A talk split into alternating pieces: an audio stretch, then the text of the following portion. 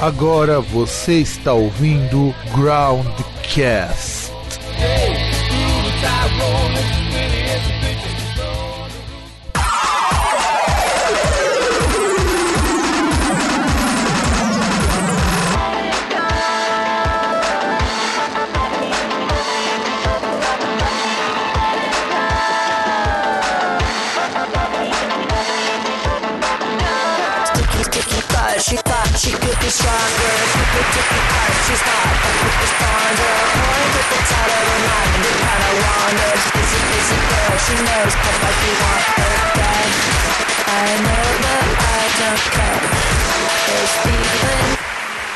Muito bem, caros ouvintes, caras ouvintes do meu, do seu e do nosso programa Groundcast.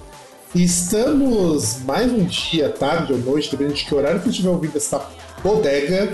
Eu sou o Fábio, diretamente aqui de Santo André, e, e do outro lado, em baixíssima qualidade, o senhor César. Que é como sempre a gente tá, né? É baixíssima qualidade, em economia de, modo de economia de energia, porque não está fácil. Não, não tá nem um pouco fácil. E César, fale um pouco mais alto, porque senão o nosso ouvintão vai, vai. A música vai dar uma bloqueada, porque dessa vez o negócio tá, tá, tá, bem, tá bem alto por conta nossa temática. Mas antes disso, eu tinha uma notícia, que eu, uma, uma notícia que eu precisava comentar contigo, só que eu me esqueci de algumas notícias musicais que eu vi essa semana. Ah, eu, eu acho que talvez pode ser alguma que eu lembro aí, né? Porque desde a última gravação algumas coisas aconteceram, né? Uma das coisas teve aquela aquele furacão nos Estados Unidos, né? Que entre outras coisas acabou atingindo lá a casa de show onde a banda Cripta tava tocando, né? É, esse não precisava comentar. Esse não precisava comentar, verdade. Esse é um dos, inclusive, foi mó triste porque. é, olha como os Estados Unidos. Eu, eu gosto muito do povo que eu conheço lá nos Estados Unidos, mas o país de bosta. Porque o rolo, o rolê ali foi que o tornado levou a van das meninas lá, veio gastar alugado. E o seguro não queria cobrir.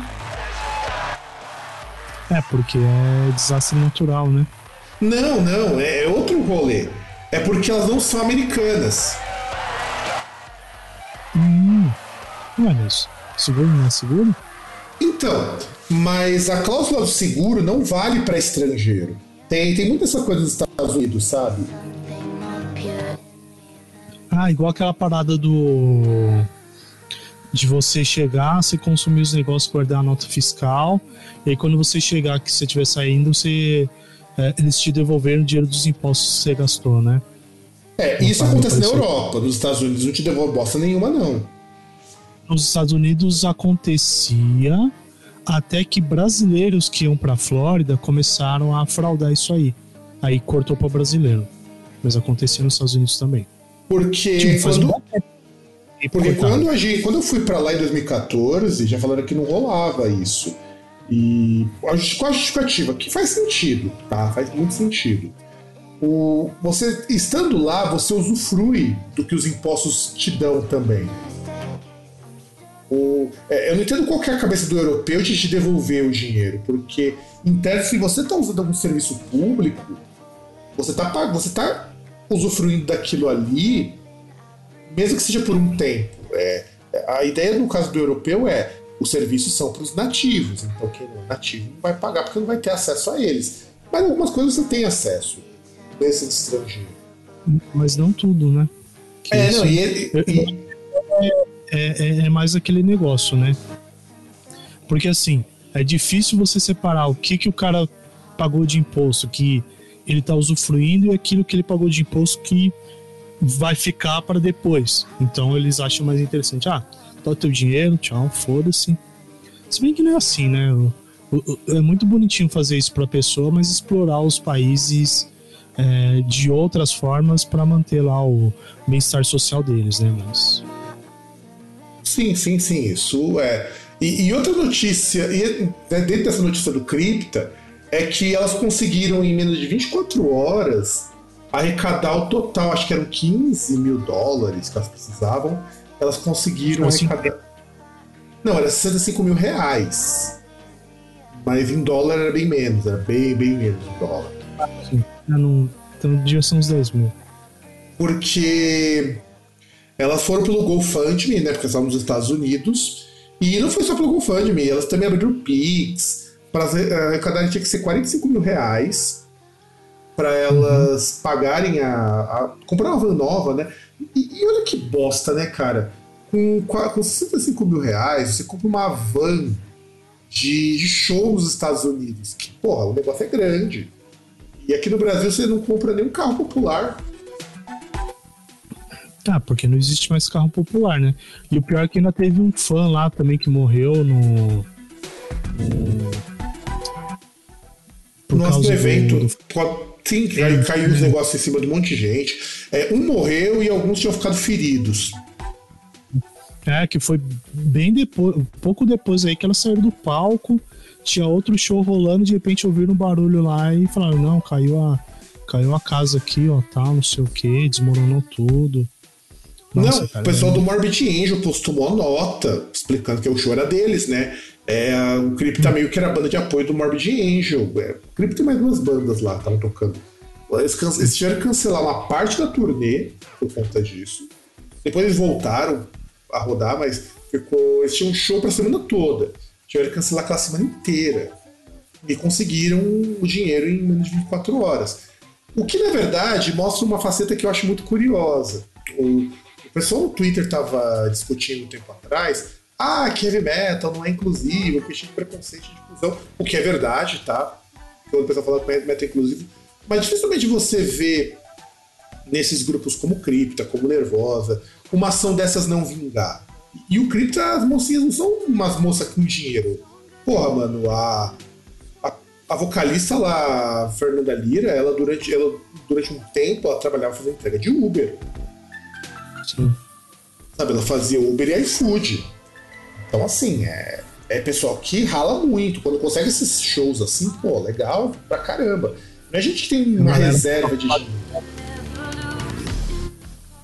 Sem contar que equipamento, um monte de coisa tiveram que repor com esse time. né? É foda, cara. Sabe, é foda. O, não é que nem, por exemplo, Morbid Angel. Pô, o Trez Gatotti, o cara tem dinheiro pra caralho. O cara tem o próprio estúdio. Se, se, se acontecer alguma coisa com a van de turnê do cara, o cara tem 15 mil pra tirar do bolso e pagar. Sabe? É foda, mas eu achei foda. Achei muito foda, achei muito legal a atitude do, do pessoal ter pago o concerto e tudo mais, porque assim, não é fácil, tá? A gente sabe que não é fácil, não é, não é fácil, não é um tipo de coisa que a gente acha confortável também. E bom, dito isso, vamos começar o nosso programa, que na verdade é um formato novo, que faz tempo que eu queria começar, chamado Remaster. É, que qual que é o propósito do remaster? Deixa eu explicar para o nosso ouvinte. O remaster é pegar programas que já gravamos e atualizar aquilo que a gente já falou, que tem muita coisa que fica datada com o tempo. O duro de você trabalhar com música é que muitos assuntos são muito datados. Então, quando a gente falou do Spotify, do serviço de streaming, quando só tinha. Quando nem o Spotify tinha no Brasil. Quando acho que a gente só tinha o Deezer na época. A gente não tinha outro serviço de streaming quando a gente falou, sei lá, a gente tem um monte de programa que foi, foi perdendo a validade, sabe? Porque muita coisa mudou até aí.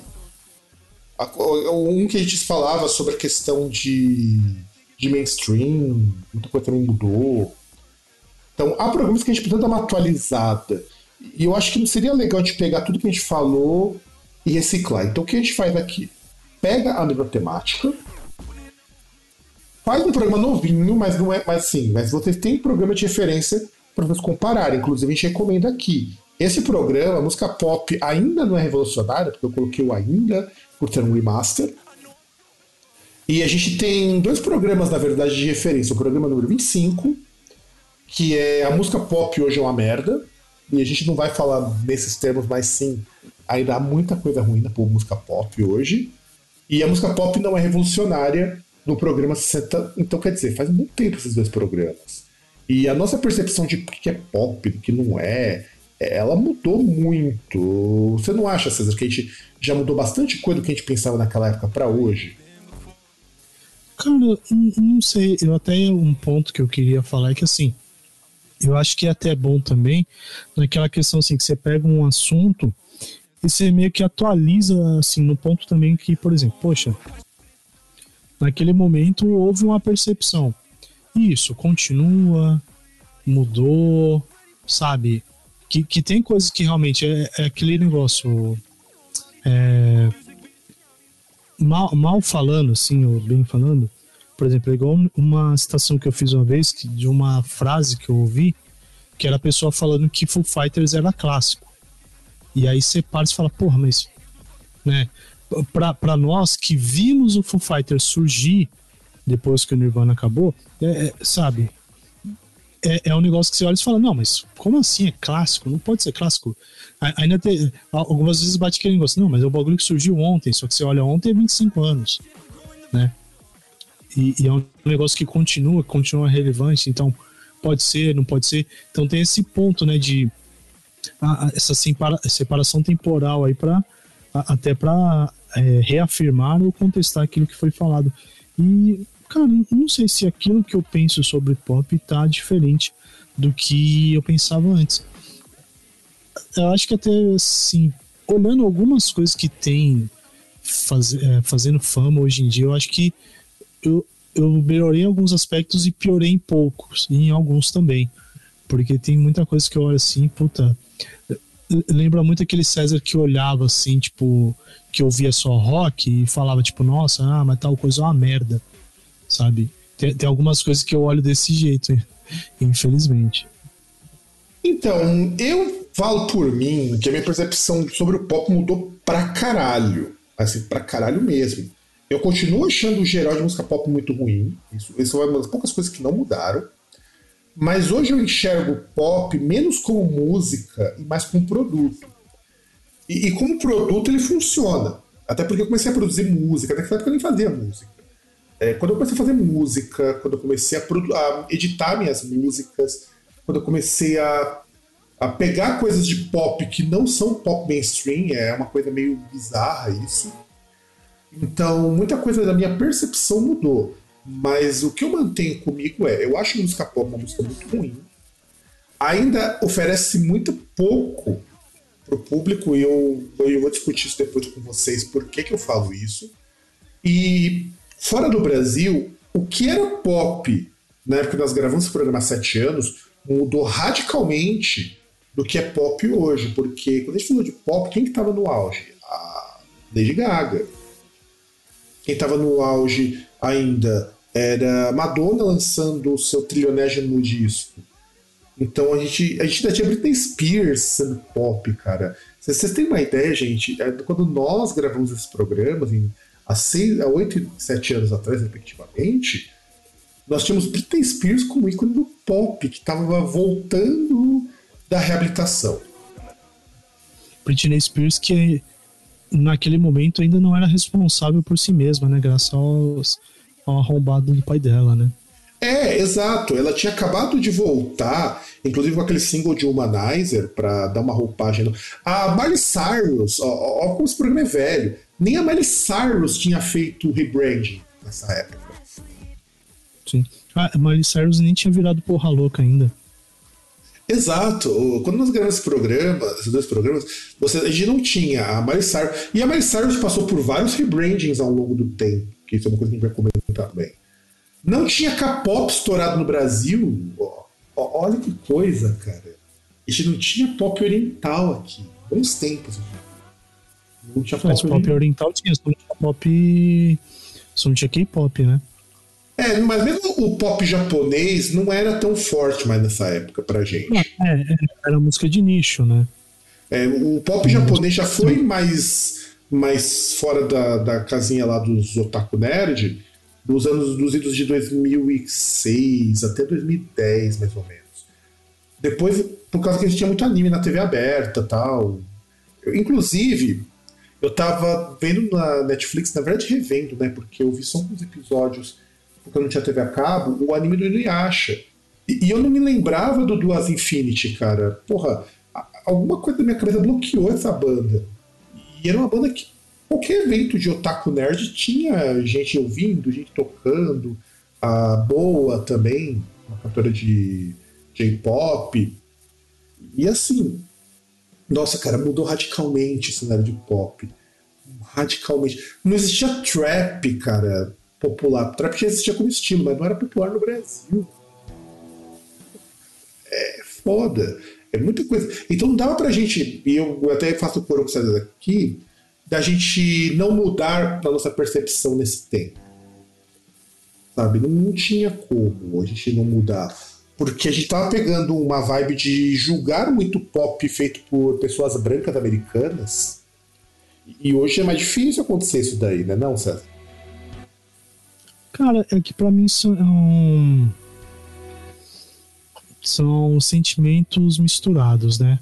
Porque de uma certa forma a gente pode falar, ah, mas não era do mesmo jeito, mudou bastante, mas tem muita coisa que continua igual, cara. Porque mu- muda. É, é tipo é tipo o filme da Barbie, sabe? Todo mundo é Barbie, todo mundo é quem? Tipo, sabe? Muda, mas continua a mesma coisa. Tem, tem muitas coisas que continuam igual, sabe? E, e é isso que é meio estranho, é isso que muitas vezes a- as pessoas ficam cansadas e tal. E, e também o que muitas vezes é, acaba cativando outras pessoas, né? Porque muda, mas muda dentro daquela zona em que pode mudar. Continua dentro da zona de conforto, entendeu? Não, eu concordo. Eu, eu concordo plenamente com tudo que você está dizendo aqui. Inclusive, quando a gente fala sobre música pop, a gente tem que sempre tomar muito cuidado, porque quando a gente falou sobre a questão de mainstream há uns bons anos atrás, a gente é, explicou que mainstream e underground é uma coisa que já não existe mais, até que o mainstream é muito fragmentado. É, então, assim, quando a gente está falando sobre música pop, a gente tem que ter em mente é, o seguinte: quando a gente fala sobre o que que é pop, a gente primeiro precisa definir algumas coisas, inclusive eu até esqueci de colocar isso na pauta, pensei que eu tivesse colocado nesses, nesses tempos que a gente não conversou, eu tô até colocando aqui para a gente poder começar. O que, que é pop, César? Como que a gente define o que é pop? Ou pelo menos como você define o que é pop? Pop, o pop é o diminutivo para popular, música pop é aquela música que não é erudita. Então, Bora na resposta básica. é, isso quando a gente está falando de música popular enquanto diferenciação da música erudita. Mas dentro dessa música não erudita existe a música pop. Por exemplo, você escuta uma banda de metal fazendo um som mais comercial, você diz, ah, isso aqui tá pop. Ou que nem a gente que nem falou no programa anterior do Chameleon. Aquilo é basicamente pop. Chameleon, Sim, tem o, Big- gênero, tem o gênero pop, né? No caso ali, tem o gênero de música pop, que tem aqueles grupos, aqueles formatos e tal. E também aquelas aquelas coisas assim, como fazer, aqueles elementos que bandas de artistas de diversos estilos utilizam que é, como é que posso dizer? que são mais assim, ou são identificados com o gênero pop, né? Tipo, a música tem um certo formato ali, né? Por exemplo, refrão, né? refrão não, verso, refrão, verso, refrão, o, o jeito como vai a música, o, o andamento dela ali, o ritmo, né? Ah, essa música aqui, o 4x4, que é um pouco mais próximo aí do pop, é um mais quadradinho, ou a duração das músicas ali, que são músicas para serem mais fáceis de ser é, de para rádio teledifusão, né? Por ser ali até quatro minutos. Então tem são vários elementos ali que são tidos uh, ou mais identificados com a música popular e que aí artistas que não são de pop acabam implementando quando tentam ah, tenta simplificar um pouquinho, deixar a música mais palatável para e, e, aí serem mais notados, né?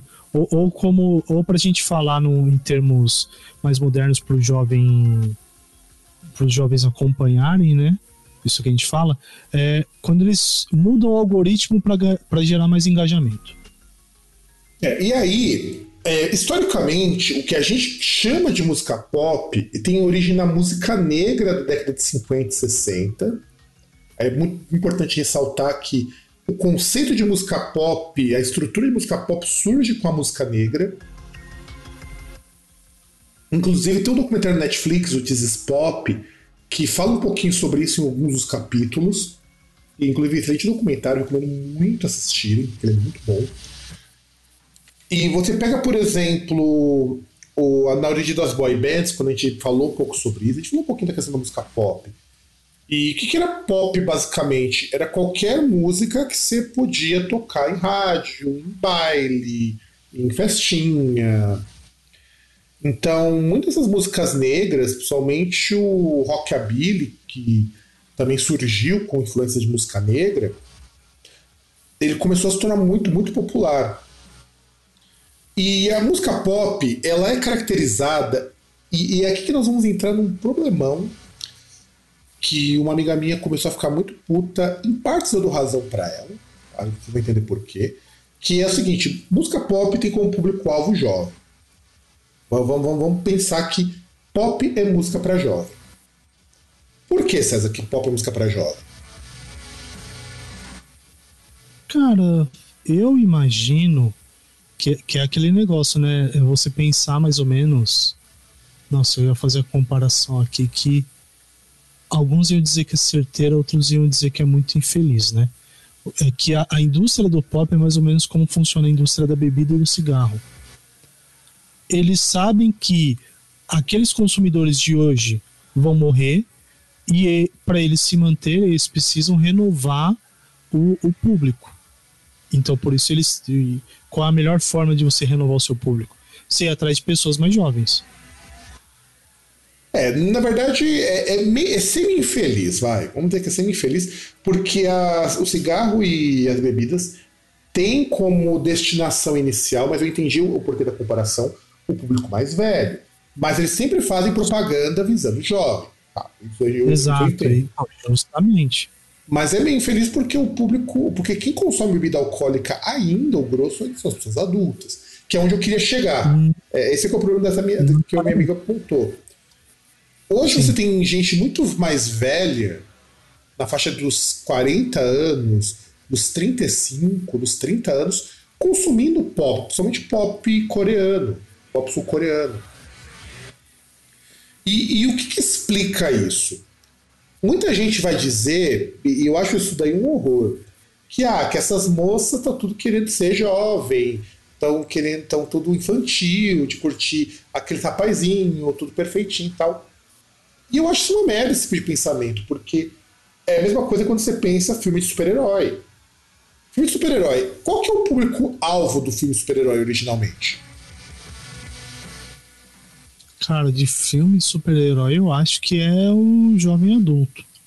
Não, é criança, cara, principalmente. Pô, tudo colorido, cheio de efeito especial, cheio de batom. é criança, é jovem. É pessoa jovem. Ou no máximo jovem adulto, vai que tá ali na, na transição para a vida adulta. O que faz muito sentido. O que mais você vai ver nesses lugares é marmanjão de quase 40 anos. Não que não seja o público é, desejado também, inclusive é o público que gasta mais. Cara, é... Mas não é para ele. Sabe, não é para ele. É o caso então, inverso da, é, da questão da bebida. Tá, mas então, nisso eu acho que é meio estranho. É, é, é uma coisa que me deixa aí com essa com essa impressão contraditória, né? Porque assim, uh, me parece muito que isso, é, assim, essa indústria de filme de herói funciona mais ou menos como indústria de videogame, cara. Porque assim, o, o, o videogame ele não é visto, por exemplo, mal comparando, ele não é visto para criança ele, ele é visto principalmente para você pegar aquele público que, quando era criança, já teve o desejo ou já teve até experiência com coisas mais rudimentares dessa indústria e que hoje tem grana para poder gastar pra caralho. Entendeu? Ah, Que mas, antes- é, mas, mas, mas peraí, mas peraí. O, o do videogame sofre no mesmo processo, o mesmo problema desse negócio do pop. É, o público ainda é visto como criança porque ele é visto como brinquedo. O videogame não é visto como outra coisa, ele é visto como Uhum. brinquedo. Até a indústria que ele faz parte é a indústria de brinquedos. Eu entendo o que você fala faz todo sentido. É, esse é o jeito também da indústria hoje.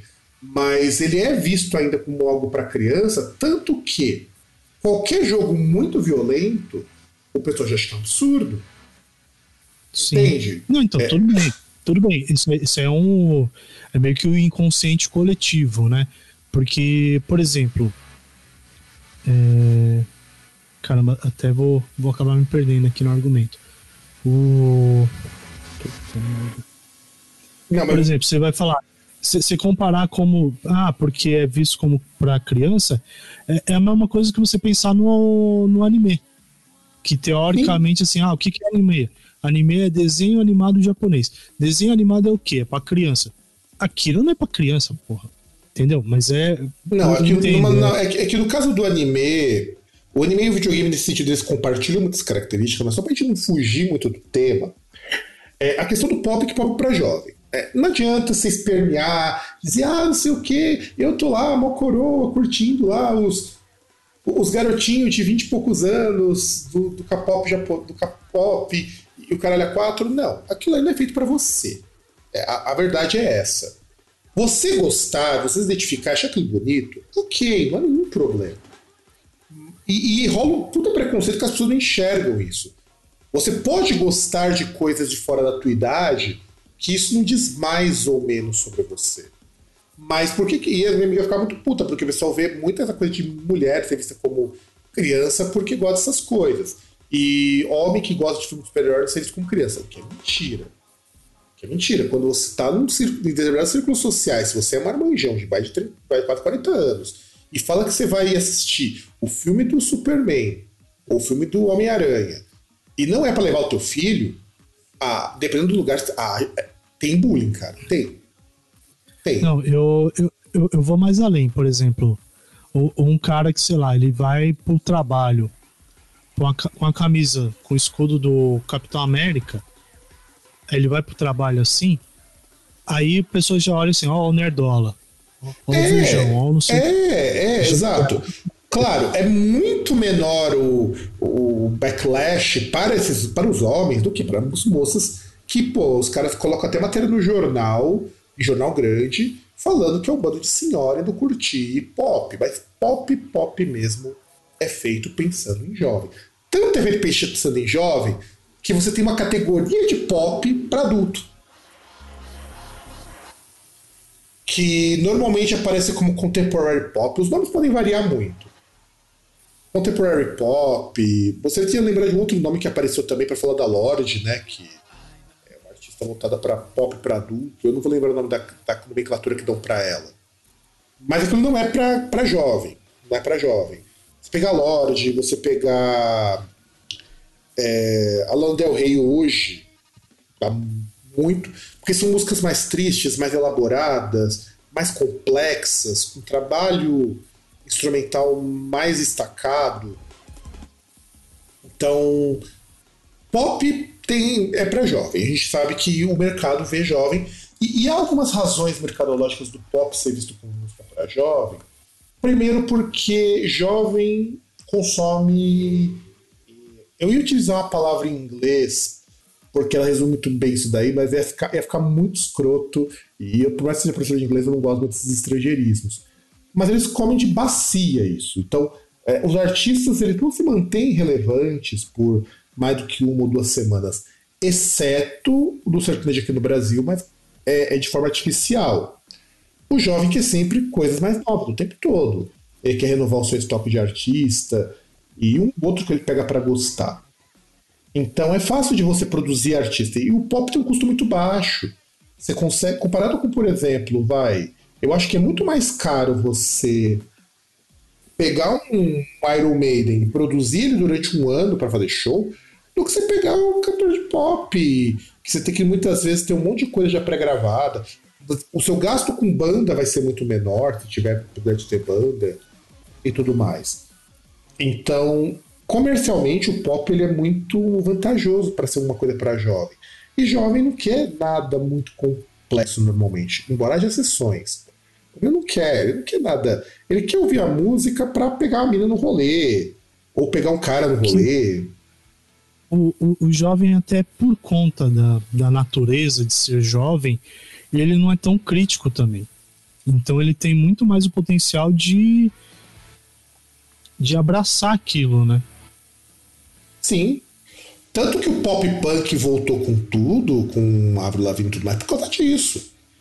É, é uma tentativa de. Curiosamente, o pop também ele vive ciclos. Uma coisa que define muito a música pop que são ciclos. O pop, ele obrigatoriamente ele vai pegar aquilo que é tendência.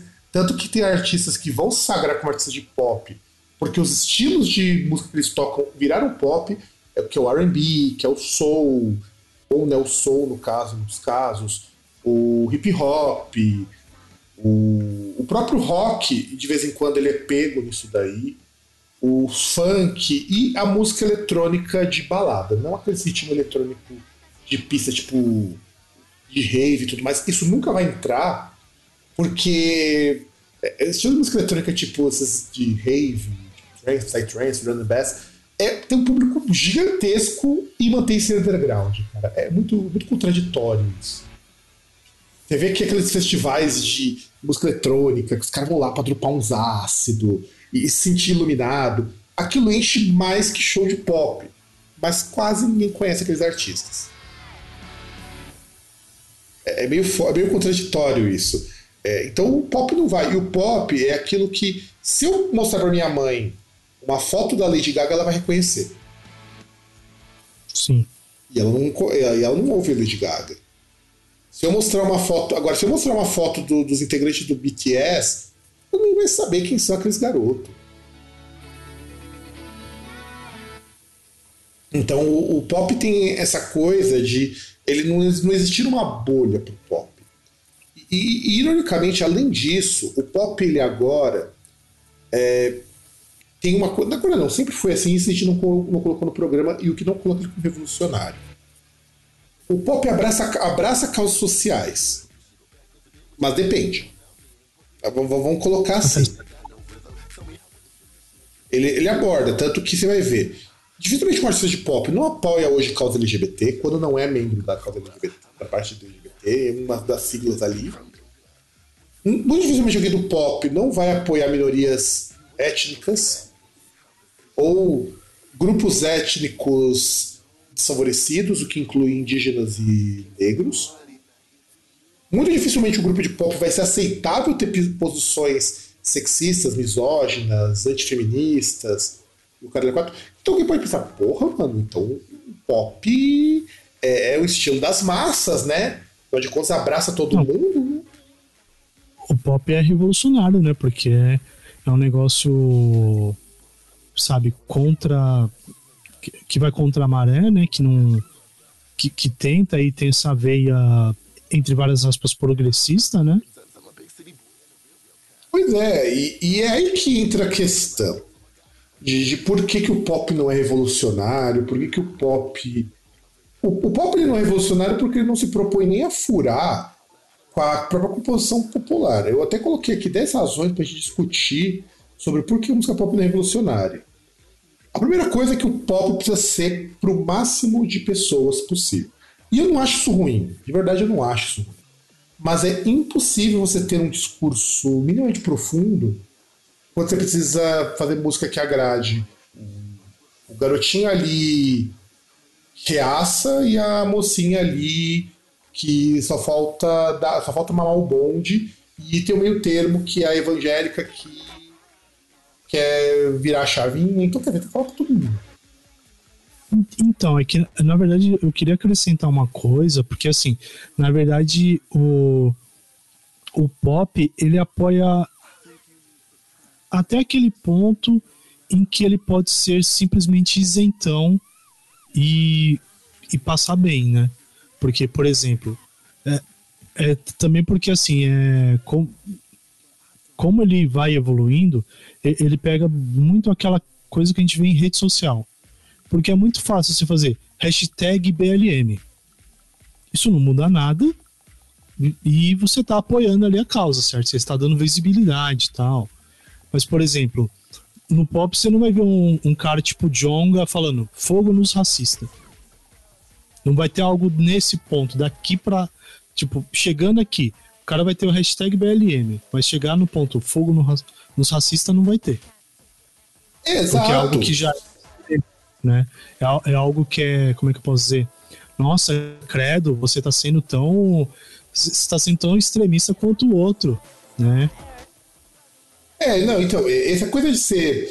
de apoiar causas, não que não seja importante, tá? Eu acho que, porra, mano, você tem muita gente apoiando causas super importantes. Eu vejo esse pop, ele é muito mais inofensivo do que uma Dolly Parton, cara. Puta, que aquela mulher, o que ela pastou por defender o que ela defende, teve ter contrato recusado, local que ela não podia tocar, perdeu dinheiro.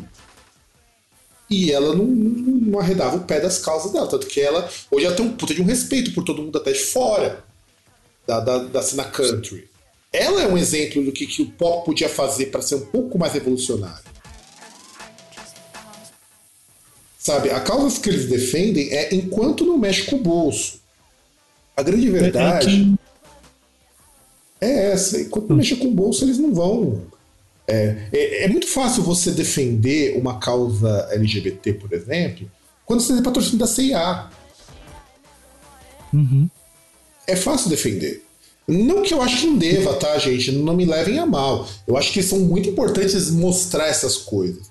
Mas não acho que eles estão fazendo isso, na sua maioria, porque legitimamente eles têm algum envolvimento com isso. É porque nesse momento é bom defender isso. Porque finalmente alguém percebeu que você falar mal de gay, falar mal de negro é, é muito errada. É, é- é que você chega muito naquela lógica do Romário, né? Que, poxa, fez muita coisa como senador em, em prol às, a- às famílias de pessoas com necessidades especiais, porque ele teve uma filha com necessidades especiais. Muito provavelmente, pelo perfil dele, se ele não tivesse, ele ia cagar pra esse pessoal. E ele engajadaço com isso. Puta, ele engajadaço mesmo. Mas claro, é óbvio que ele é engajado. Porra, isso é óbvio. É, é- é- é- aquele negócio, tipo. É, é- é um negócio, aquele negócio que é meio estranho, por exemplo. O, muitas vezes a, a pessoa ali, jovem, que é negra, ela, ela se descobre ou se torna antirracista quando ela chega naquele momento que ela já sofre aquele primeiro clichê de racismo, entendeu? Porque tem muitos que chegam, chegam num ponto ali de, de proteção, às vezes até de família, mesmo morando em lugar pobre, que, tipo, não sofre coisa tão grave, né? Como, por exemplo, tomar tomar uma batida da polícia tomar tapa na cara, sabe? Tem- só, só porque por ser negro e tá andando na rua à noite, ou tá andando com uma roupa uma roupa mais desleixada, sabe? Que aí só depois que ocorre que aí a pessoa vira aquela chavinha e fala, caralho, mano. Mas isso não tá sendo uma coisa. É, mas é, mas é bem por aí. Mas é bem por aí.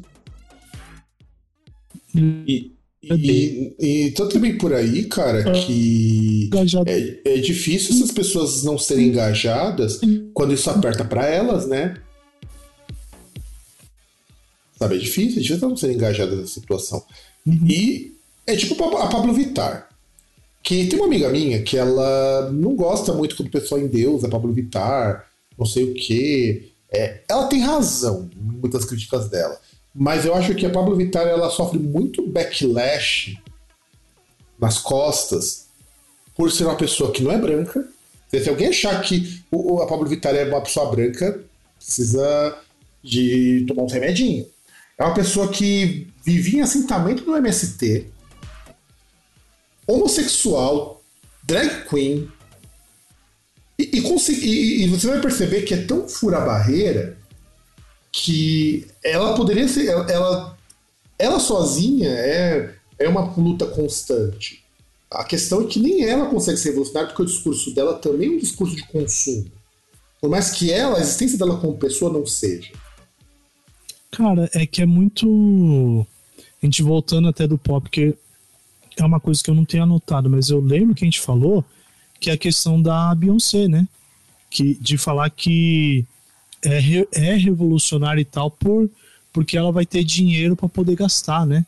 É, é um ser revolucionário pelo consumo, tipo. Ou por É, ter condições de. Bem por aí mesmo, vai por aí. E, e é isso que me incomoda muito quando o pessoal acha que pop é revolucionário. Sei lá, você pega a Lady Gaga, que é bissexual, e que defende altas causas LGBT. Pelo menos ela se declara bissexual, que eu me lembro. E a que a Lady Gaga também é um caso à parte, né? Quando a gente gravou o nosso programa, a Lady Gaga não tinha nem caído fora um tempo pra colocar a cabeça no lugar. E depois você pega o documentário dela, você percebe o quanto de merda que aconteceu com ela. Eu até dou um desconto, tanto que ela lançou um disco que foi muito mal recebido, porque ela fez um disco menos pop, porque ela quis experimentar com algumas coisas. Então. é, ela, ela, ela tem um perfil muito mais revolucionário do que uma Madonna que, te- que aposta em jogo ganho. Madonna que apoia Israel. É, inclusive apoia Israel e é anti-vacina.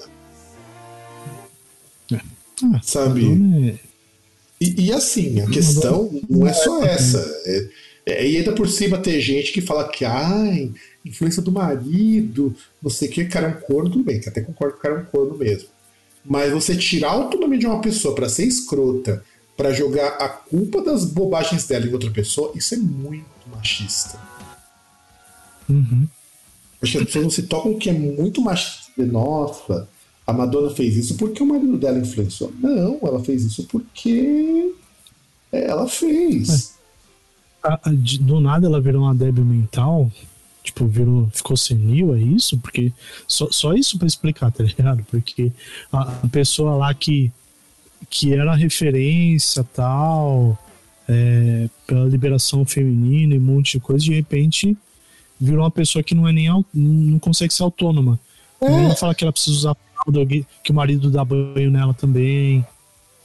Exato. É, Quando o cara, um, cara, um amigo meu comentou, não, não, é porque ela não é assim, é influência do marido e tal. Influência é meu pau de óculos, cara. As pessoas têm que ter inteligência pra ser escrota também. É, é até mesmo porque é assim que a pessoa também amadurece e, e muda. Seria a mesma coisa que o pessoal dizer que a Tária Turunen ela deu aquelas viajadas todas porque é casada com um argentino. É, e eu, e eu ouvi muito isso, nossa.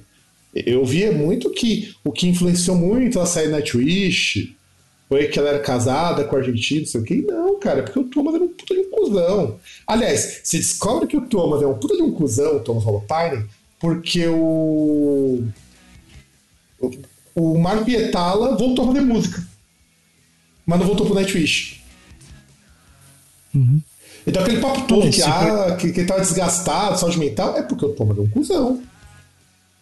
Sim, ah, então, é saúde mental, porque você trabalha com um cara que é um cuzão. Não, na verdade é só lembrar a, a forma como o que aconteceu com a substituta da Tária, né? Que foi descartada porque Eu precisava grávida. cuidar da filha. É, a Net Olsen foi mandada embora porque estava grávida e por algum acaso, pra cuidar da filha dela, ela pediu um tempo pra banda, falar, gente, preciso de um tempo só pra, pra ter o meu bebê, né? Pra ter o meu bebê, cuidar um tempinho dela e depois a gente volta. E não, os caras quiseram parar. É, É, que assim- foi mais ou menos igual o careca lá, o Billy Corgan com a com a mina lá dos Smashing Pumpkins, né? É, com a baixista. Com a baixista. E foi assim, o Billy Corgan o, mostra que ele, que ele mostra o mal de todo calvo que é ser um cuzão também. E aí, no caso, você até acredita naquele papo, porque assim, é, muita gente fala lá do, do Hole, né? Da Courtney Love. Ah, porque a Courtney Love ela tinha ajuda lá do Billy Corgan e tal, porque talvez ela tenha pego. Aí você acredita muito mais naquele papo de que o Billy Corgan ajudou a Courtney Love com o Hole, porque queria dar uns pega nela, né? Sim. Não, e, e eu acho isso foda, sabe? E a gente percebe o quanto que esses músicos eles, eram bem cuzões. E aí, segundo motivo pelo qual a música pop não é revolucionária. É que música pop, ela sim, ela é um produto, então ela tem que vender independente do que tem de conteúdo ali.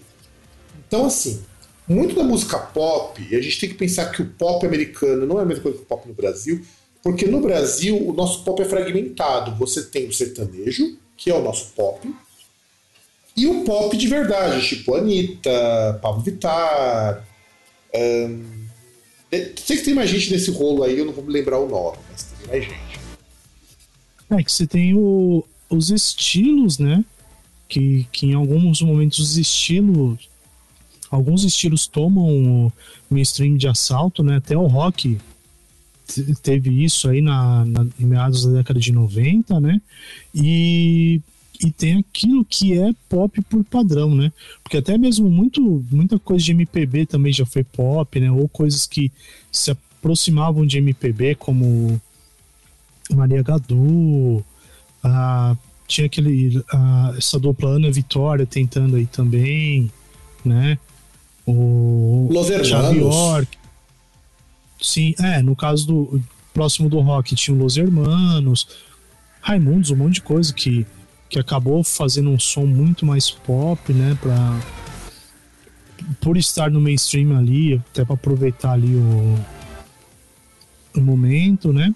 E tem aqueles artistas que tem aquele negócio que você encaixa como estilo mesmo pop, né?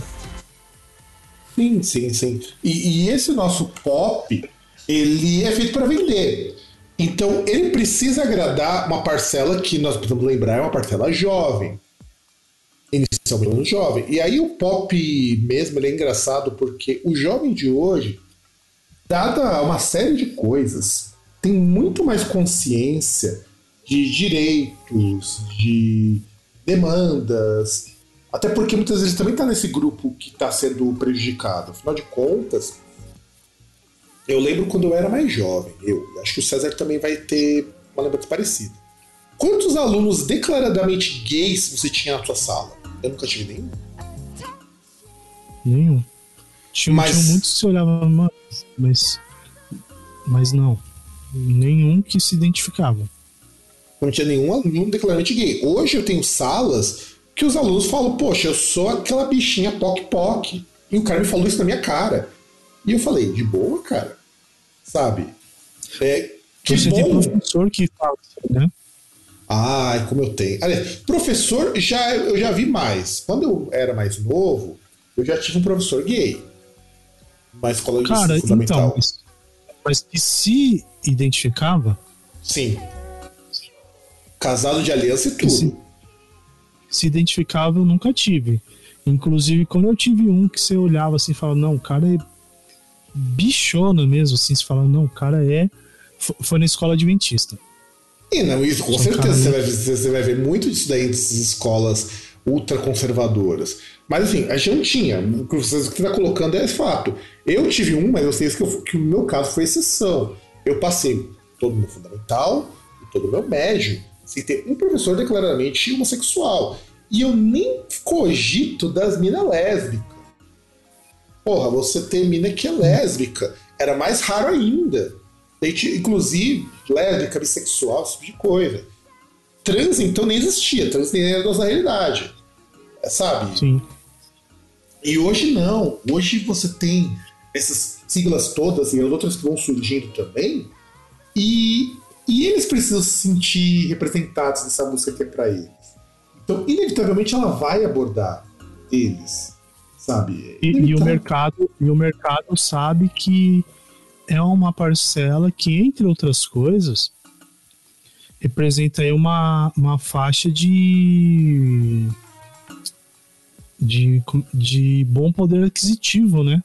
Muitas vezes então, sim. que é uma faixa que é uma faixa muito não então porque por exemplo se você pega esse pessoal sei lá que, que é desse que é dessa dessa faixa populacional e que já está ali, por exemplo, que seja jovem adulto, começou a trabalhar, é aquela pessoa que vai trabalhar e muitas vezes, tipo, se ela casar, ela não vai ter filho.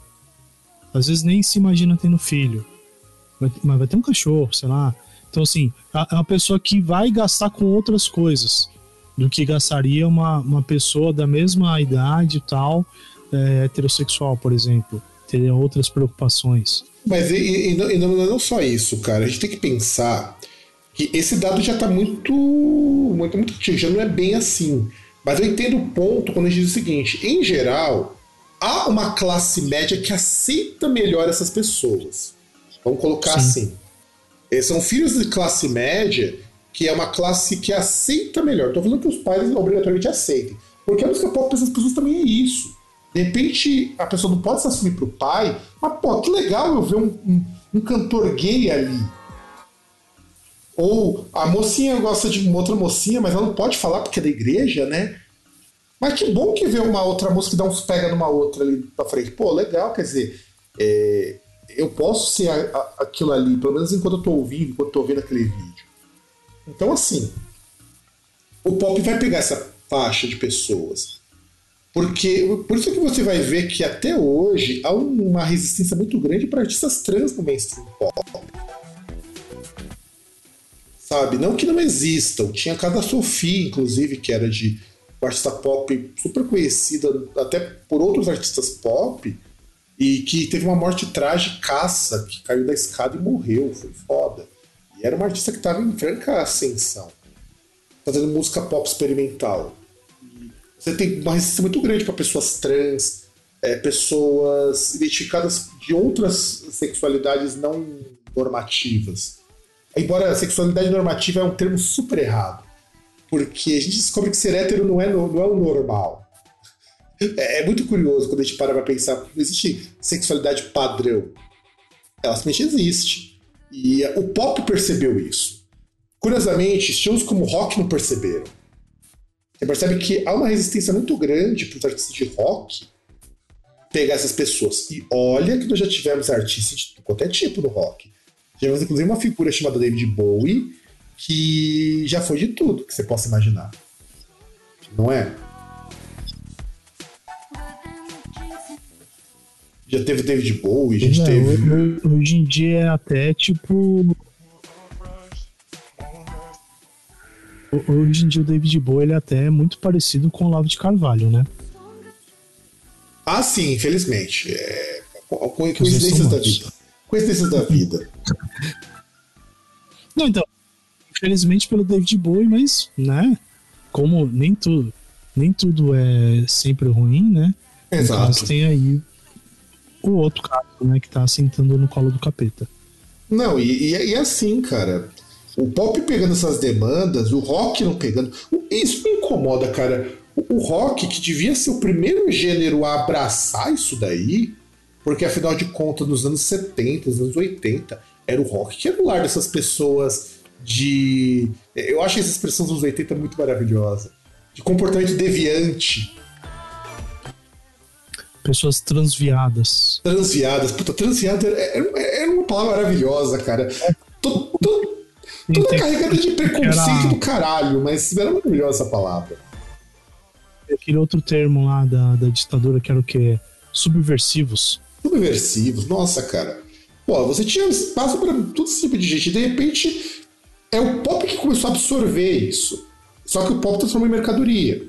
Então, quer dizer, não que não seja importante, a gente tem que lembrar isso. Não vou nem dizer a importância disso. Afinal de contas, a Madonna lá defendeu os, os gays, os LGBT, é importante pra caralho, pô. Ela tem uma puta de uma voz pra poder fazer mas ela só pode falar isso porque hoje o mercado permite. Não que ela não falava antes, mas o mercado permitia que ela falasse aquilo. Exceto pela Lady Gaga e pela Pablo Vittar, que muitas vezes tem discursos que o mainstream não curte muito, os outros falam porque eles podem falar no espaço deles. Se fosse há 20 anos, eles jamais tocariam nesse assunto. Com o Britney Spears nunca tocou nesse assunto, por exemplo. Britney Spears nunca tocou, ah, nenhuma boy band tocou nisso. Então, isso toca-se porque pode-se tocar nisso. A Alemanha, a Cristina Aguilera tocou isso aí uma vez em uma música só. Mas Exato. aí porque também engloba outras outras coisas, né? Mas em via de Mas- regra não. Mas sabe quem que batia muito É, e, que, e que é uma banda do caralho, pena que o show aqui no Brasil vai ser muito caro, vai ter show deles esse ano. Quem tocava muito nisso nos anos 90 era o Garbage. Uhum. Mas a Shirley Manson também é, é uma pessoa assim que é, ela tá numa banda com um cara que é simplesmente um dos maiores produtores americanos. Eles engajavam altas causas sociais e a Shirley Manson mesmo falava muito sobre misoginia, sobre problemas de gênero. Ela tem até uma música dedicada a essa questão de identidade de gênero, de troca, de mudança, que é My Androgyny. Que, puta, é uma música do caralho, mano. Garbage é uma música do caralho. Shirley Manson é, com certeza era crush de todos os machão dos anos 90, cara. Se não fosse, tava errado. Até os caras que não curtiam a mulher via ter um crush na época, era toda alternativaça naquela época. Não era que moça alternativa nem era moda. Sabe? É, é, ela é. A gente ia falar por ser algo revolucionário, Shirley Manson trouxe muito disso pro mainstream muito antes do pop abraçar isso com força. Ela fazia muito isso e, e, eu acho que isso já vale o. Ela, ironicamente, Nirvana também fazia isso. O Kurt Cobain, inclusive, foi um cara que foi na apresentação do RuPaul. É, é estranho você imaginar. Era o rock que trazia essas coisas pra música. E sendo pop para trazer com produto não é legal. Eu não acho legal. E aliás, ele ia ainda. Ele, a Courtney Love e a filha é, bebê, né? Sim, sim, sim. Pô, é, é, porque por muitos anos. Mas o Kurt Cobain é, é um cara engraçado. Kurt Cobain, ele era um cara que, antes de namorar Courtney Love, ele namorava. Acho que era guitarrista do By Kill. Porra, mano, você tá pegando uma, uma das primeiras bandas de Riot Girl. Ah, é, você era foda, mano. Ainda não, ainda é que ele tá vivo. Porra, mano, ele, ele namorou qualquer pessoa. E, uma, e, e, e ele jamais jamais, quando se separou dela, usou o espaço que tinha com o Nirvana para difamá-lo. Inclusive agradecia, falou que era uma pessoa que ele aprendeu muito. O Kurt Cobain, é, o Kurt Cobain seria um cara que ia falar muito mal do Trump, se ele. É, porque também por conta de região, né? Porque ser ali pessoal de Seattle, tá? Era um pessoal assim de grande cidade tem muito muito esse lance assim de ter uma visão, a cabeça mais aberta, né, cara? Não, e, é, e, era isso. E aí a gente tem o terceiro ponto que a música pop não é revolucionária, é que ela não busca nenhum discurso que seja subversiva. Ela trabalha com aquilo que é seguro. E é aquilo que a gente fala, ela não vai abraçar causas é, progressistas se ela não tiver um espaço garantido para poder bater nisso. Então, por exemplo, você vê se o artista ele é, como você colocou, ah, Black Lives Matter, ele pode fazer aquilo ali porque o espaço onde ele está permite. Se ele tivesse um espaço que não desse abertura para isso, ele jamais falaria. Por exemplo, você não vai ter um, um, um pop falando sobre LGBT no Irã. Exato. Não, você até pode ter. Até pode ter. Até porque o Irã é mal visto. Mas você não vai ter, por exemplo, um pop contra Israel. É. Você não vai ter. Muito pelo contrário, vai ter artistas que até que apoiam Israel. Aquele estado genocida do caralho. Sim. Não vai ter. Ah, de repente tem lá o Trump, que é um baita de um cuzão. Lógico que o pop vai bater no Trump. Porque você pode bater nele, não é um escroto. Agora, você não vai ter pop. E mais ou menos ainda. Exato. E, e mais, mais ou menos ainda, né? Porque vamos lembrar que muito do, dessa galera de indústria pop, o, o, Trump era muito ligado a esse tipo de indú essa indústria também, né? Ah, e aí você tem o Biden, que também tem altos vacilão que ele dá, principalmente política externa, não é um artista de pop falando mal dele. Ah, é, é que na verdade os Estados Unidos é aquele negócio, é uma é uma coisa que tem uns amigos que ficam enchendo o saco e eu sempre preciso falar para eles, cara, os Estados Unidos não existe esquerda, tem, tem direita e direita um pouquinho. E, e direita com um lacinho com a cor do, do arco-íris. Só isso. Não, é direita é, é aquele mesmo. E, e, e, direita que passa perfume. Hum, É, é aquele negócio, é igual aquele. aquele meme, né? Você pega antes, era aquela bomba que vai ser jogada ali no, nos outros países, normal. Agora é a bomba com escrito hashtag BLM, com arco-íris pintado, com um monte de coisa, mas é, é a bomba matando o estrangeiro do mesmo jeito. Né? É, ou, ou como eu gosto de dizer, a, Unidos tem duas direitas, né? A direita direita e a direita que fala todes. É isso. É a direita que fala todos. É, é só isso. É só isso que eu tenho pra tem o colocar. Trump e a Hillary Clinton, basicamente. Dois genocidas do caralho, principalmente no caso da Hillary Clinton. Então, assim, o pop não vai. Aqui no Brasil mesmo, você não vai ver o nosso pop, mesmo que seja fora do sertanejo, criticar o agronegócio. Que é um dos maiores cânceres que a gente tem no Brasil.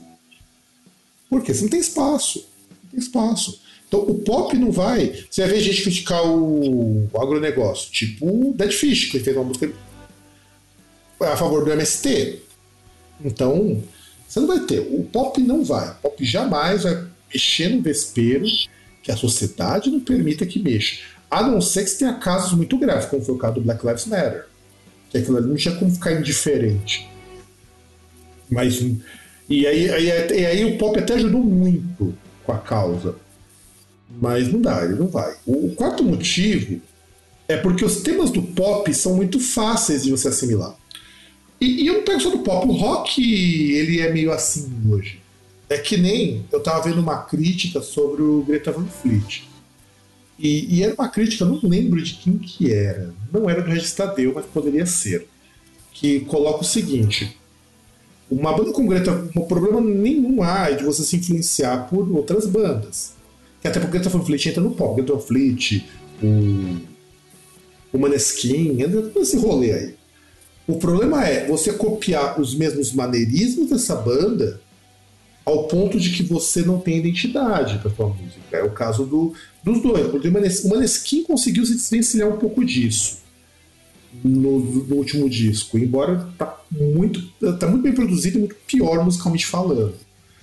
Mas você não tem. A pessoa não vai arriscar uma coisa que ela não conhece. Você não vai ver, por exemplo, um disco de rock progressivo virar pop. A não ser que fosse Japão, que o Japão tem uma banda de math rock com pop. Mas é porque Japão permite Mas- isso. Mas você pode ver uma banda de rock progressivo fazer um disco mais pop e aí ir perdendo aquela identidade dela, como o Yes já fez. O Mestre fez, fez e ainda faz um pouco. Que é um popzão bem, bem pop. E entra, entra quase naquela seara do AOR. E aí, beleza. E aí você vai pegar temas. Quase toda artista de pop tem uma música de amor, uma música de corno, uma música de pegação, uma música pra, pra encher a cara, música pra chorar as pitangas. Pop é isso. Sempre tem músicas nesses temas, porque são temas que os jovens se identificam muito fácil. E ainda mais com a questão do LGBT, que você vai ter aquela questão da sexualidade ser aflorada, e que eu acho maravilhoso que isso apareça, porque a gente tem que parar um pouco ser careta também, e achar que há problema das pessoas abertamente mostrarem a sua sexualidade e suas práticas sexuais. Mas você não vai ver nenhum artista de pop falando de BDSM. Já parou pra pensar nisso? Eu não conheço nenhuma música de pop que fala de BDSM. Conheço várias de metal falando sobre isso, inclusive Dark Funeral, um abraço. Faz muita música sobre isso. Conheço até jazz sobre BDSM, que é basicamente um smooth jazz com sons de sessão de, de, de bondagem. Recomendo, chama Tortura. Se você encontrar no YouTube, escute. É maravilhoso. Um, um pop não vai nem fazer alguma coisa, tipo, igual o Rammstein fez, né?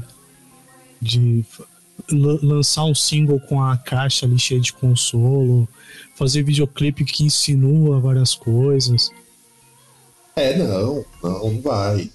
Uma hora vai, tá? Uma hora o pop vai fazer isso. Mas só Não, vai não. fazer isso quando, Aí, quando a sociedade permitir que faça isso. aliás, na verdade já temos um artista que mais ou menos faz isso, né? Que é um artista pop que faz assim, que é do, do, daquilo que hoje é pop no Brasil e que faz basicamente a mesma coisa que faz a, o que você assiste naqueles cinemas e teatros do centro de São Paulo, né? Só que no caso tem uma música ali que ela canta por trás, que é a MC Pipoquinha, né? É, na verdade é a versão feminina do X-Vídeos. É, não, é a versão. É, é, o. Como é que eu posso dizer? É o show erótico itinerante, né? Sim. E mais uma vez, eu falo, eu, por mais que ela seja uma baita de uma reaça que fala altas merda, é, ela eu acho o único exemplo que eu vejo de, de sexo assim exposto dentro do pop. Porque nem a Madonna chegou a fazer isso. E olha que a Madonna construiu uma boa parte da carreira dela falando de sexo. Então, os temas são sempre temas muito fáceis. Mesmo o tema de sexo da MC Pipoquinha. É ela falando que, que dá os buracos para todo mundo. Não tem profundidade. É, é, ela só... Eu, eu tenha também. É, ela só vai um pouco mais além do que era revolucionário para as outras artistas de funk, porque ela fala que daí ela dá no palco. É. Sendo que quando a Daisy Tigrona, Tati Quebra Barraco, a. É, Valesca. o Valesca Popozuda, tá tentando lembrar do, do bonde das. Da Valesca Popozuda também. Que elas. Quando elas exploravam isso, isso era revolucionário pra caralho, porque, pô, imagina. Umas mulheres, então, ainda por cima, porque não eram mulheres padrão. Você tem a Valesca Popozuda, que era uma cavala. Você tem a Desde Grona, que é uma mulher negra que não era modelo, vai. Tigrona. Você tem a Tati Barraco, mulher obesa. E era ótimo, porque isso é revolucionário. Uma que uma mulher gorda fala que gosta de fuder. Porra, mano. Isso era genial. Agora você tá vendo um pouquinho, que é uma moça de Curitiba, se não me engano. De Curitiba. Branca, padrão. Bonita, falar que gosta de sexo, cara. É muito, cara. É, As pessoas aceitam ela isso. É, ela só não é. Ela só não é padrão pelas coisas que ela faz, né? Porque ela vai, ela pinta o cabelo de cores assim, tipo, um lado uma cor, outro lado outra. Ah, mas ela padrão. faz aquele visual chavoso. Calma, calma. Ela faz aquele visual chavoso lá de, de fazer o risquinho aqui na sobrancelha, sabe? Tipo, não é padrão. É, ia falar um termo aqui que não dá. Ia falar, não é um padrão de beleza social, sociedade. Por exemplo, o visual dela, o, o avatar que ela monta. Mas. Mas ela é uma pessoa que não é a pessoa, não é igual a, a Jojo Todinho, que é obesa lá e tal, e chegar e falar, ah, sou gostosona e tal. É, inclusive. É uma pessoa que. Inclusive era muito legal. Você pega, por exemplo, a, a Tati Quebra-Barraco, que depois virou evangélica. É uma mulher gorda, uma mulher que não tem. não era jovem quando ela começou, jovem, jovem, jovem, que a, a, a Miss Pop. E ela falando que ela. que o que ela queria fazer, o que ela não queria fazer na cama, que ela mandava. Um homem, você pega também. Eu tô, eu tô, MC Carol, porra, MC Carol. Pô, a, a mulher falando, o meu namorado é meu otário, meu. E assim, elas são revolucionárias pra caralho nisso. É tanto que a Poquinha não. Ela, na condição, na condição de mulher branca, cisgênero, padrão, se ela falar que ela quer mamar todo mundo, a pessoa aceita. Porque é bonito de ver, né? Sabe? Ela não tá até porque, de acordo com o que muitas pessoas pensam, é o papel que ela tem que fazer mesmo. É, Ela tá exato. mamando o cara, Exato. Ela tá ali, ela, ela é a mulher desejável, é a mulher padrão de filme pornô. Sabe? Agora que você pega a MC Carol, uma mulher negra, periférica, falando de putaria e falando que ela se sente bem se valorizando, ah, bicho, é uma discussão muito grande. Muito, muito grande em relação a isso. E outra, a putaria para essas pessoas era uma forma de catástrofe, já comentamos sobre isso. vez. E outra coisa, o que torna o pop menos revolucionário é que a performance importa mais que a música. E performance a gente entende a produção do show. todo o show pop é uma baita produção digna de você colocar na tela de um cinema, como algumas até são. É, o, o, o, o foco tá em você propiciar uma experiência, né? É, exato. Tanto é, é a coisa de experimentar que a música em si não importa tanto. É diferente das grandes produções de pop de antigamente, tipo Michael Jackson, que investia na produção aliada à música. A Madonna mesmo, que sempre fez muito isso. A produção dela era uma continuidade da música. Hoje pop não, hoje o pop tem que ter visual. É o que você falou desse Pipoquinha, por exemplo. O que ela chama atenção é o visual dela, o show, antes da música. Então quer dizer, você tem aquela mulher usando roupas mínimas, é, ficando seminua no palco. Que inclusive eu não sei porque isso choca as pessoas, porra. É, tanto, tanto artista fez isso no década de 80. Choca porque ela transa no palco. É, é, coisa, É porque ela transa no palco. coisa que o é? GG Allen já fazia muito antes. Vamos, vamos colocar aqui. E o do GG Allen realmente é chocante ver aquilo ali. O GG Allen, Mas, o- as moças do. do Rock Beat. Que até um amigo meu lembrou, pô, você tem vídeo da, das meninas do Rock Beat fazendo fist fuck no meio do palco. Sabe? É- é- eu acho que as pessoas têm que ter noção de que nada daquilo que o pop faz é novo. É, já, alguém já fez muito melhor antes, inclusive. Não, então, mas aí é porque é aquele negócio, porque é, porque é algo que. Ah, ela faz um negócio heterossexual, ou teoricamente, porque acho que ela já aparece lá, uma mina chupando ela e ela chupando a mina. É, Mas- Já e- teve isso aí também. E, e- igual até, por exemplo, você pega igual. Falaram muito do show do Coldplay, porque tinha as pulseirinhos, negócio colorido, que é um bagulho que, por exemplo, é, de show de pop no Japão, isso acontece há muito tempo dos, dos bastão. Tem coisas, por exemplo, na Coreia do Sul tem até em jogo de futebol, dos negócios lá com luzinha, que eles ficam lá ah, fazendo coreografia, né? Junto com a música, com os artistas. Sim, sim, não, mas com certeza. Sem sombra de dúvida. Sem contar que essas coisas luzinhas. Parece Coldplay é, é um, é um exemplo clássico de pop que, cara, é, assim, eu acho. Eu, eu passei a respeitar muito o Chris Martin, porque o cara deve ser o tipo de cara que, se te chamar pra ir pra um rolê, é capaz de te convidar, convidar teus amigos e pagar tudo ainda por cima. For gente boa. Mas o, o Coldplay é aquela banda que é tão perigosa quanto tomar manga com leite, cara. É, esse é o nível de periculosidade deles. Cara, mas é aquele negócio, né? É, por exemplo, é igual aquela pessoa que chega no momento e fala: ah, puta, pra mim, se eu conseguir ser assistente administrativo num órgão público, tá bom, eu não tenho mais ambição na vida. E vai. Entendeu? Tipo, ele, sei lá, sabe, escolhe o mais fácil. Por algum motivo, né? Não sei. Mas escolhe o mais fácil. Então, assim, você fica meio na dúvida, assim, você olha e fala, puta, mas. Porque aí você ver, o cara não é um cuzão, né? Igual muita gente que faz isso e é cuzão, né? Tipo o você Regis fala, Tadeu, "Porra, né? Tipo o Regis Tadeu. Não, não, mas o Regis Tadeu não tem comparação. O Chris Martin. Não. O, o Chris Martin, ainda assim, ele produz algo que é relevante. O Regis Tadeu, não. O Exato. Tadeu é, critica, critica pessoas que produzem. É, esse é o problema. E aí, a música pop é estruturalmente muito parecida. E, e é aqui que a gente entra num conflito. A música pop mainstream, sim.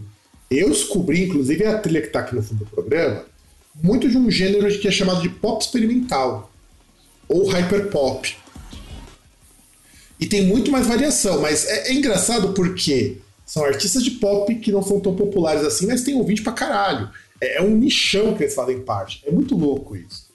Mas a- o pop mainstream é muito pobre, musicalmente falando.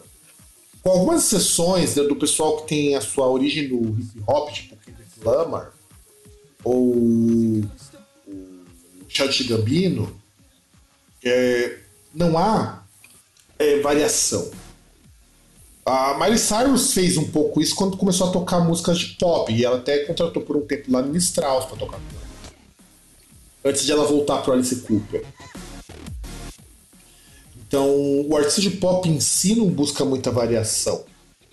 É, são raros os casos de artistas que vão mudar radicalmente. Tipo a Lady Gaga, que perdeu dinheiro com arte pop porque quis virar a chave e falar: não, deixa eu fazer uma coisa mais autoral.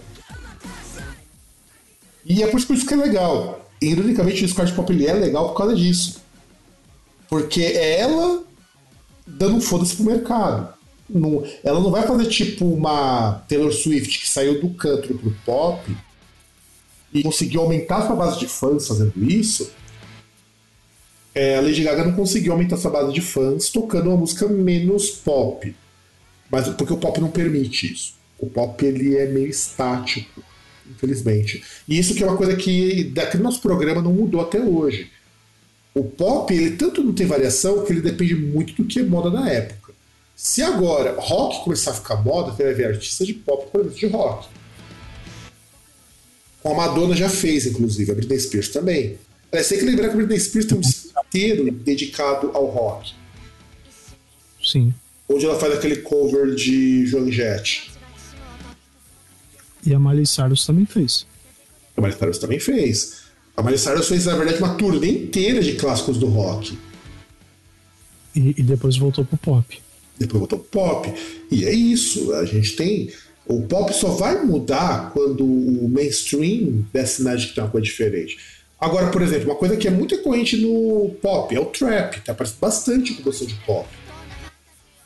Uma música que seja, mas tem versão do trap bastante. O K-pop incorpora mais esses elementos de trap. Eu vejo, por exemplo, com a Blackpink, que usa muito, muito elemento de pop, de trap. O que nos leva ao próximo item, que música pop ela apaga traços culturais da música ela como referência. Não que o rock já não faça isso e faça isso da forma mais porca possível.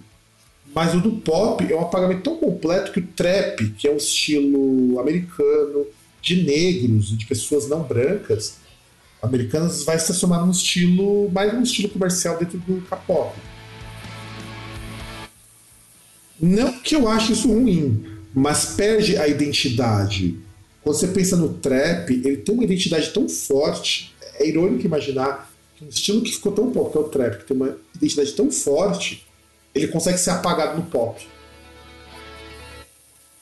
O, o R&B, o soul, eles também são apagados. Se você pegar a Anitta, antes dela sair da Warner, né, que agora foi fazer, ela pegou muito elemento de música como soul, como é, hip hop, para incorporar no, fun, no funk melody dela e apagou esses elementos. Nem o funk melody dela ficou quando ela estava na Warner apagou muito, apagou muito para virar um som comercial.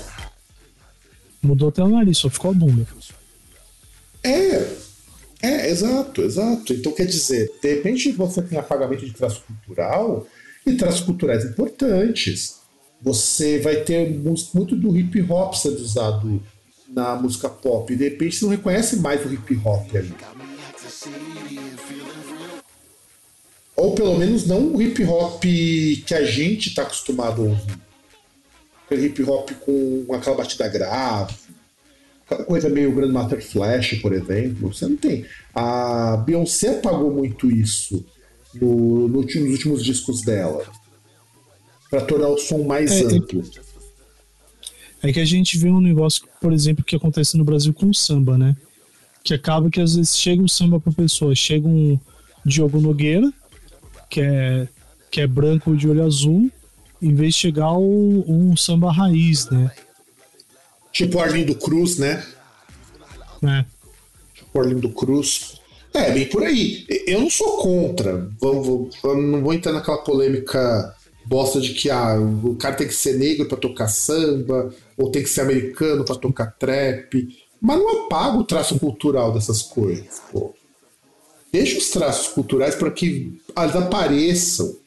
Até agora eu descobri que existe um derivado do, do trap, que é o funk. Só que música funk é conhecida por não ter álbuns. É, normalmente é tudo lançado no YouTube. E, e qual que é a diferença do funk pro, pro trap? Ele é um pouco mais melódico e ele versa sobre mais temas, normalmente temas ligados à cultura nerd ou a coisas ligadas à sexualidade. Esse é o funk. E o funk pode ser misturado com outras coisas também. Cultura nerd, puta que pariu. É, pra você, cara, pra você ver. E, e música funk é meio isso, com muito, muito sampler de anime, de videogame, esse tipo de coisa. E o funk tá aí, logo, logo no Brasil vai começar a aparecer gente fazendo funk também. Aí você tá ouvindo a música e come... aí de repente vai lá tal, para e vem. Oh my, eu amo Shindeiro. Já tem umas músicas de trap que os caras fazem isso. Eu já vi. Tem, tem, tem, pior que tem. E além disso, o grande problema do pop, que eu acho que é o maior problema, todo o pop tá em mão- nas mãos de grande gravadora. E as grandes gravadoras não querem perder dinheiro. Vamos ser francos, gravadora não quer perder dinheiro. Ponto. Eu acho que isso não tem nem o que discutir. Gravadora vai olhar pro artista e vai falar quanto dinheiro eu arranco desse filho da puta. A não ser que você dê um foda-se, tipo o que aconteceu com a. Puta, agora me fugiu. A Taylor Swift. Você muito provavelmente vai ficar na mão de gravadora. Taylor Swift ainda põe algumas das músicas dela e é dona dessas músicas. Então ela tem algum controle sobre o que ela faz, mas tirando isso, é tudo na mão de grande gravadora. Foi nesse rolê que a Ashley Simpson desapareceu. Porque quando ela estava sofrendo os abusos lá dos produtores, ela não tinha, ela não tinha mais onde tirar dinheiro de músicas que não eram mais dela. Então, isso daí é foda, tá? Grande gravadora é a mesma coisa de você pensar por que, que é uma bosta. Porque você tem cinco empresas que você consome alimento dessas cinco empresas se você não comprar da fazenda lá do Zé das Couves. Então, é foda. O nono item, a música pop é descartável. E isso é fato. Vamos pensar o seguinte: a não ser que você pegue gente que é muito fã de uma obra, mas quantas músicas marcantes esses artistas conseguem fazer que dali 20 anos as pessoas vão continuar ouvindo? Sabe? Dificilmente você vai pegar uma música dessa, ela vai durar 20, 30 anos. O pop, a- a- pra você ter uma ideia, o pop ele era mais durável. Você tem músicas da Madonna e do Michael Jackson, grandes clássicos até hoje. Ou até mesmo do de artistas com a Christina Aguilera, com a Britney Spears. De repente você não tem mais. É, é muita informação Então, mas- que o jovem recebe. Mas entra também que, enquanto indústria cultural, e principalmente conceito de indústria, tem a questão da produção em massa, né? Porque, por exemplo, a gente lembra muito daqueles que perduraram. Michael Jackson, Madonna. Mas, por exemplo, você lembrar que tinha pro Michael Jackson, você tinha o Billy Ocean, que ninguém nem Que sabe aliás, o que é. que, aliás, puta vozeirão do Billy Ocean, cara. Puta que pariu. Aquele, aquele Sabe. cara que que tá pra caralho. Billy Ocean é foda. E, e um negão assim. é, mais boa pinta que o Michael Jackson. E assim, você você ia ter outros artistas que tinham o mesmo perfil, ou perfil parecido. Só que, e, e assim, isso porque era produzido em massa.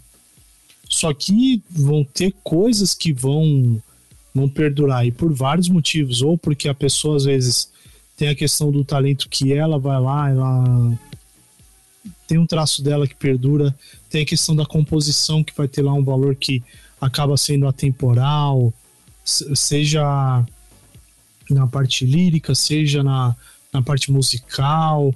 Então vão ser alguns elementos lá que vão fazer isso. Mas em via de regra ele é produzido em- em escala, né? Então e, e até assim, hoje mesmo a gente vê principalmente se pensar no, no K-pop, que isso é muito mais assim escancarado, né? Esse caráter de ser de ser indústria aí de produção em massa, né? Eu descobri, eu fiquei até assustado. Os caras do BTS têm basicamente uma música para cada estilo musical existente possível. Assim, é assustador, cara, porque os caras têm uma música de pop rock, uma música de rock, uma música de soul, uma música de hip hop, uma música de rap. Tem até uma música que puxa pro hard rock. E, porra, cara. Outra bossa nova. É, só que faltava. E, e olha que bossa nova é um estilo que na Europa e em parte do Japão é muito, muito reconhecido.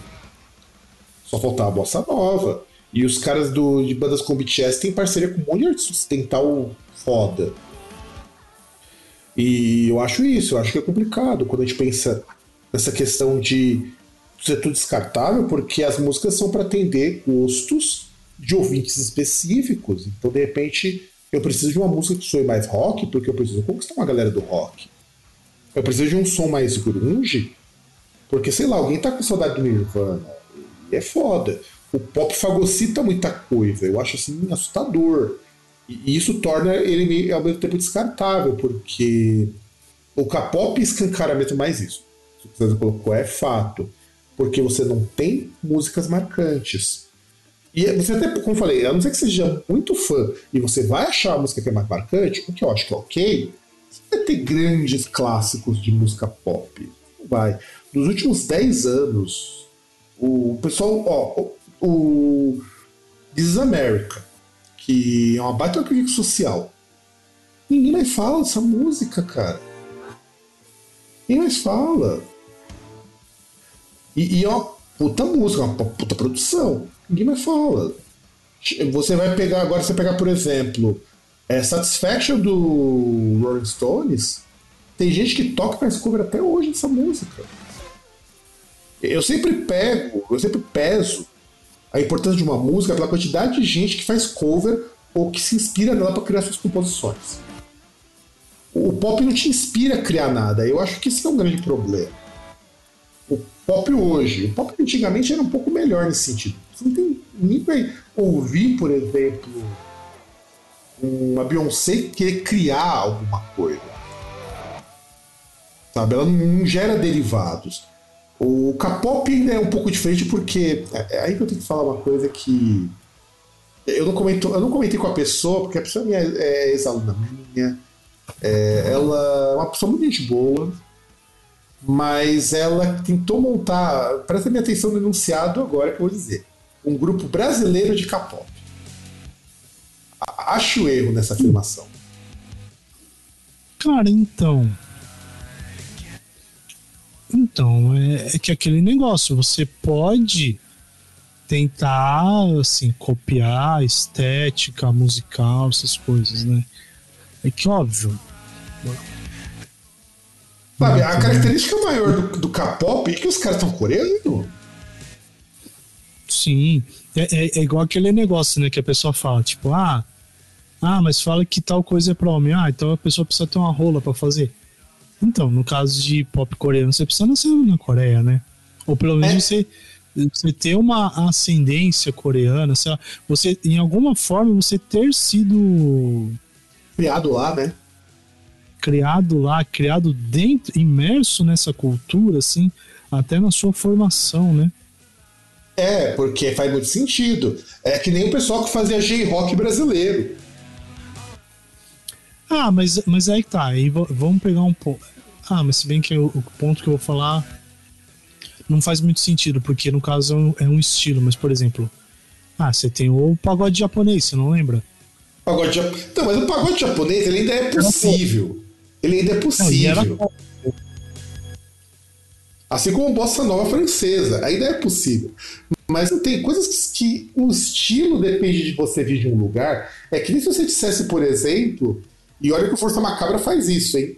Fazer punk rock brasileiro finlandês. sabe? E pior que tem, pior que tem. O pessoal do Força Macabra da Finlândia que fala em português. Os caras aprenderam português ouvindo música do Raso de Porão. E os caras fazem questão, quando estão no Brasil, de só se comunicar em português, mesmo que o português eles não seja. Eles não entendam tudo. Eles não comunicam em inglês, não. É que assim, o, o punk rock brasileiro não necessariamente é um estilo, né? Não, tipo, é sim. um punk rock sendo tocado por gente no Brasil. Vai ter Não, e, não, e ele é uma que- cena. Ele é uma cena, embora seja muito característico. O nosso punk Sim, rock é muito diferente do punk rock americano. Então, mas o que eu digo, por exemplo, ele não vai pegar. Não, sim, ele não vai ser vendido ele- como tal. Ele não vai ser vendido como é, Não, br- não- BR não- Punk. Não, não só ser vendido, assim, é. Eu digo num ponto. O, o punk rock brasileiro, ele não é punk rock brasileiro porque ele agrega elementos de música brasileira, entendeu? É, esteticamente ele continua a mesma coisa. Tem alguns elementos ali que o pessoal, as bandas brasile- brasileiras trazem, mas, por exemplo, não é igual se pegar o que o Angra fez no Holy Land, que era pegar elementos de música brasileira e colocar junto com o metal melódico. Ah, não, Então, sim, sim. é- é- Mas, o mas o K-pop também não agrega muita coisa de- da cultura deles, não, viu? Muitas vezes Mas- é, é- muitas vezes é cópia, muitas vezes é cópia do que vem dos Estados Unidos. Muitas vezes, embora eles já tenham melhorado muito isso.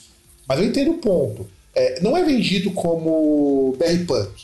Ninguém, ninguém vai que ouvir vai ouvir como punk. Agora, o K-pop não, ninguém vai consumir K-pop com pop. Vai consumir com pop coreano. Uhum. E aí eu achei muito engraçado. A menina lutou com mais outras ali e tentou montar um grupo de K-pop brasileiro. E eu achei que Ok. bizarraço, cara. É igual você montar uma banda de J-rock brasileira. E pior que eu conheci, eu tenho um amigo meu, tem um amigo meu, que tentou fazer esse experimento social, inclusive foi muito mal sucedido, e hoje mora em Portugal. Por que será? E hoje mora em Portugal. E assim, tentou montar a banda de J-rock brasileiro. Inclusive o vocalista, amigo meu, brigou com ele e eles ficaram um bom tempo sem se falar. Ele devia ter feito. Ah, podia ter feito uma banda de fado brasileiro. É, tá, então, mas o Fado é um grande exemplo de coisa que dificilmente você conseguiria fazer fora de Portugal. Ele é muito característico. Dá, pior que dá. O Roberto Leal fazia. Ent- Então, mas o Roberto Leal. O Roberto Leal é português, era português. Então ele poderia fazer. Agora é a mesma coisa. Você vai fazer uma. O que? Uma. Por exemplo. eh, vamos lá, falar pro Fernando fazer uma Kombi alemã. É, então, mas o pior é que tem um grupo de cúmbia, o Los Bichos, que é britânico. Mas os caras não tem nada, tipo. Nenhum As moças. pezinho. Não, as moças são todas descendentes de chi- chileno. Mas assim, Pronto. Mas percebe, é, é- mas, mas assim, é que o caso do, do K-pop, ele é muito marca de país, sabe? Uhum. Não é tipo assim, não é, que nem se eu, não é que nem se eu pegasse, por exemplo, sei lá, eu pegasse é, música Schlager. Essa é uma música que não tem como existir fora da Alemanha. Não tem, Schlager não tem. Porque Schlager, se você trocar a língua, vira outra música. tipo. Schlager vira é, Jovem Guarda aqui no Brasil, que é a mesma coisa. É, isso é igualzinho. É, o mesmo coisa do K-pop. Se você trocar o país, vira pop. É só isso, vira pop. Pop.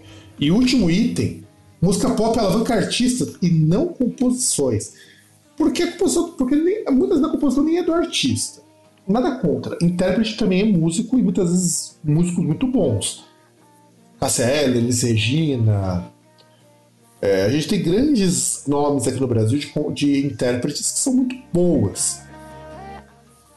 Mas eu acho o seguinte, você, por exemplo, você pegar a música Fear of the Dark do Iron Maiden, porra, mano, Fear of the Dark é uma música que é reconhecida por si só.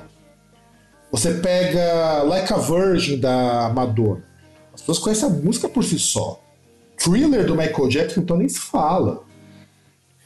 Aqui não, aqui você não tem músicas que que fazem parte do, artista, do alavancamento do artista. O artista está antes da música. Eu não sei se isso é ruim, de verdade, mas a partir do momento que o artista importa mais do que a composição, entra num ponto de que se o artista lançar um som dele fazendo uma colonoscopia, isso vai vender. Então, é porque faz parte até do lance do, de, de culto à personalidade, né, cara?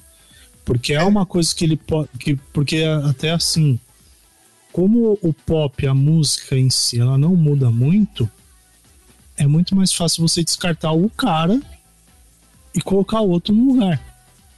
A pessoa, o indivíduo, é muito mais, muito mais descartável. É só um ali que, mano, foi embora um, vem outro. É. Então a nova safra aí todo ano, né? Então... Já, já, já dizia MC Maiara, pra que se conectar com se você pode ter sete?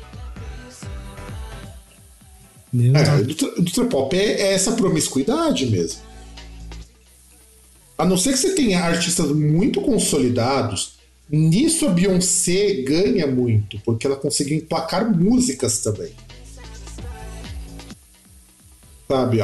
Você pega a Beyoncé, ela conseguiu emplacar músicas que estão que sobrevivem a, independente dela. Então, a, ela. A, tanto que você pega a música All the Single Ladies, cara. Mano, é uma música muito icônica pra, pra ser só a imagem da Beyoncé. All the Single Ladies é uma música maravilhosa, inclusive, nesse sentido. Da fase que ela era mais próxima do hip hop, inclusive. Então, assim, o pop não emplaca músicas, emplaca artistas. Principalmente os artistas mais novos. Eles não duram muito, infelizmente. Você tem agora aquela. É, acho que é. Puta, é alguma coisa Rodrigo, eu não tô lembrando o primeiro nome dela que era cantora da Disney e virou cantora pop. É, e eu não lembro o primeiro nome dela. Agora me, fugiu o nome. É, ela é outro exemplo disso, cara, que surgiu da mesma fábrica da Miley Cyrus. Desculpa, deu uma travada que eu não ouvi. Quem que é essa é. pessoa? Falei pra ver se eu consigo lembrar o nome. Então, eu sei que o sobrenome dela é Rodrigo e eu não lembro o primeiro nome dela. Ela é uma cópia do, hum. do Paramore, inclusive. O música dela é cópiazinha do Paramore. E eu não lembro o primeiro nome dela. Sabe, é. Eu precisava me lembrar do nome dela porque eu lembro que me perguntaram isso. Que... Olivia Rodrigo. Olivia Rodrigo. Ela é cópia do Paramore. Olivia Rodrigo, é. E o Rodrigo que surgiu da mesma fábrica da Miley Cyrus. Uhum. Então, a mesma fábrica da Miley Cyrus fez Olivia Rodrigo, que cantou uma música que é muito parecida com o Miser Business do Paramore. Muito, muito, muito parecida. E outras músicas que eu me lembro muito pop punk. E, e isso mostra o seguinte: ela não emplaca músicas. É, não que você não vai ter artistas pop que emplaquem músicas. Vai. Mas hoje é mais fácil fazer a imagem. Ah, eu pego o sertanejo mesmo. Você emplaca muito mais a imagem do sertanejo do que as músicas bosta que eles cantam. Ah, é porque igual, por exemplo, você falou do This is America. Mesmo músicas que sejam assim mais relevantes, a gente tem um cada vez mais é, até, até por conta de fenômenos da própria sociedade, é, são coisas muito mais efêmeras, né? São coisas que têm muito. tem uma atenção massiva num certo momento e de repente. É, sabe? É, se dissipa, sabe? E aí a pessoa, ninguém mais quer saber, já virou assunto de ontem, nossa, você tá desatualizado,